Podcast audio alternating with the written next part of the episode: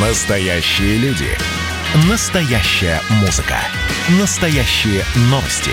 Радио «Комсомольская правда». Радио про настоящее. 97,2 FM. эм. Как дела, Россия? Ватсап-страна! Директор кингисеппского филиала Nord Stream 2 AG, ну, Северный поток-2, заявил, что суда, которые участвуют в завершении строительства газопровода Северный поток-2, подвергаются явно спланированным и подготовленным провокациям. В этих провокациях, по словам Андрея Минина, задействованы не только рыболовецкие суда, но и военные корабли, и даже подводные лодки. И цель этих провокаций – помешать строительству газопровода. Э, Кстати, в «Северном потоке-2» подтвердили эту информацию. И это на фоне того, что делаются заявления о том, что «Северный поток-2» заработает, его достроят в 2021 году и уже состоится пуск этого газопровода. Но вопрос только в том, во-первых, вставляют палки в колеса на этапе строительства. Какие будут палки в колеса и будут ли они, когда газопровод заработает? Ну, в общем-то, провокации, опять же, никто не отменял, и насколько будет сильна защита э, Nord Stream 2. С нами на прямой связи Станислав Митрохович, ведущий эксперт Фонда национальной энергетической безопасности и финансового университета при правительстве России. Станислав Павлович, добрый день, здравствуйте. Здравствуйте. Ну, то, что «Северный поток-2» многим как бельмо на глазу просто, и э, я, я его так, э, к нему такую неприязнь испытываю, что даже кушать не могу, это понятно. Вот. Но говорят, что строительство будет завершено.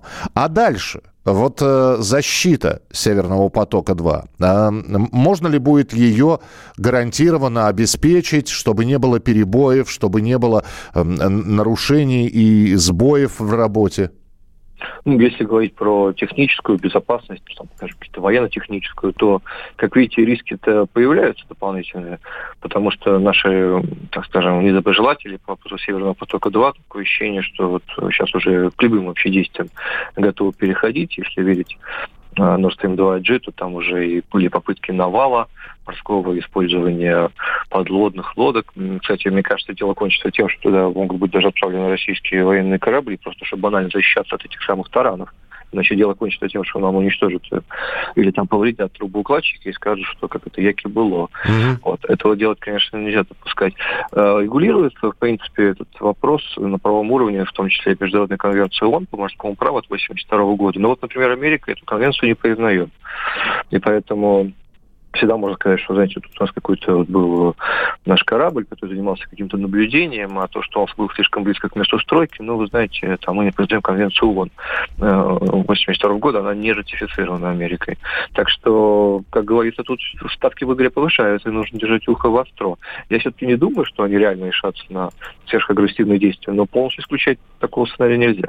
Что касается дальнейших вот событий после завершения стройки, то там как минимум будет очень большая история с тем, чтобы запустить этот газопровод на полную мощность. Угу. Потому что наши недоброжелатели будут пользоваться своей интерпретацией антимонопольного права Европейского Союза и говорить, что этот газопровод не может быть использован на полную мощность. На самом деле у нас, у наших партнеров по проекту, а это и немцы, и многие другие, у нас есть свое понимание, как использовать антимонопольное право ЕС и как можно э, найти в нем даже не то, что лазейки, а просто в соответствии с ним на самом деле работать и запускать газопровод на полную мощность. У нас есть варианты. Есть варианты аукционов на бронирование мощности, есть вариант виртуального хаба в Балтийском море.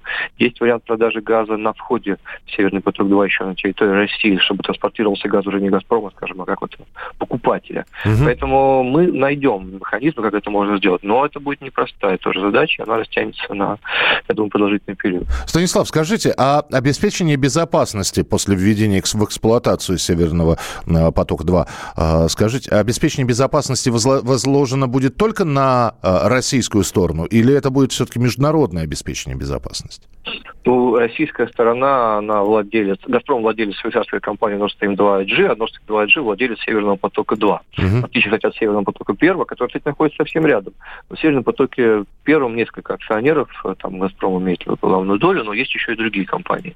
В «Северном потоке-2» такого нет. Поэтому, как бы, это наша ответственность, но мы действуем в соответствии с международным правом.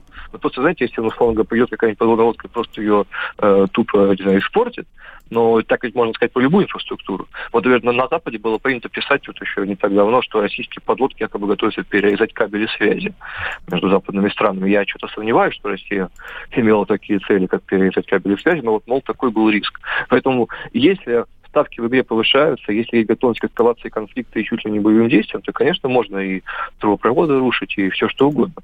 Но просто я все-таки надеюсь, что до каких-то таких вещей, там, условно до войны в Балтике дело а, не дойдет. Так вообще обычно мировая практика предполагает, что э, некая компания, либо консорциум газопровод или нефтепровод строит подводные. Кстати, в регионе Балтийского моря Северного моря там этих газопроводов уже огромное количество. Рядом лежит Северный поток первый, и будет пересекать Балтик Пайп, который Польша инициировала. Там газопроводов огромное количество количество, норвежских всяких. Они не то, что каждый день охраняются, около них стоят рота морской пехоты и какие-то водолазы. Есть все-таки предположение, что есть определенный как бы, ну, набор джентльменских э, правил. То есть вы не уничтожаете наши газопроводы, вы не уничтожаем ваши. Если только это не какая-то война. Даже времена холодной войны вообще такого не происходило. Но вот провокации, там, попытки как-то напугать, сделать вид, что у нас была случайная авария, а вообще мы не хотели, такое может быть. А потом сказать, что у нас какое-то судно просто перепутало направление, и оно врезало случайно в ваш трубоукладчик, это теперь нужно полгода ремонтировать. Ну, извините. Ну, вот, Не, ну, извините, пожалуйста, это, значит, э, восстановление газопровода стоит такую-то сумму денег. Да, так, пожалуйста, извиняем. Да, нет, ну вот если они, например, условно говоря, вот если верить на Стрик 2G, там, то польское судно, рыболовецкое, шло на таран. И если бы не действие другого российского судна-спасателя, который просто поставил борт, то тогда этот ну, таран или как бы это морской навал произошел бы на э, башу Фортуна, которая могла бы выйти из строя. И тогда бы мы газопровод еще достраивали бы, я не знаю, сколько времени, сколько бы в зависимости от, от, от повреждений Фортуны. Через год, может быть, еще мы стали достраивать. Конечно, нам таких вещей допускать нельзя, поэтому я говорю, тогда имеет смысл отправить какие-то военные корабли, которые которые хотя бы тупо, извините выражение, стояли бы вокруг и не допускали таранов. Если уж ставки в игре выросли до таких уже стадий, если наши контрагенты как бы сорвались с цепи в этом вопросе. Ну, интересно, будем наблюдать. Спасибо большое. Станислав Митрохович, ведущий эксперт Фонда национальной энергетической безопасности и финансового университета при правительстве России. А, был у нас в эфире. Значит, я самый первый вакцинировался, поэтому меня спрашивают. Поехали, напились и давай, значит, все. Нет больше СССР, мы создали Содружество независимых государств. И скорее хозяину, Бушу, старшему президенту США звонить. Назначьте везде русских, и многонациональные регионы были бы довольны. И дайте больше прав регионам и больше прав предприятий. Итоги с Жириновским. Каждую пятницу на радио «Комсомольская правда».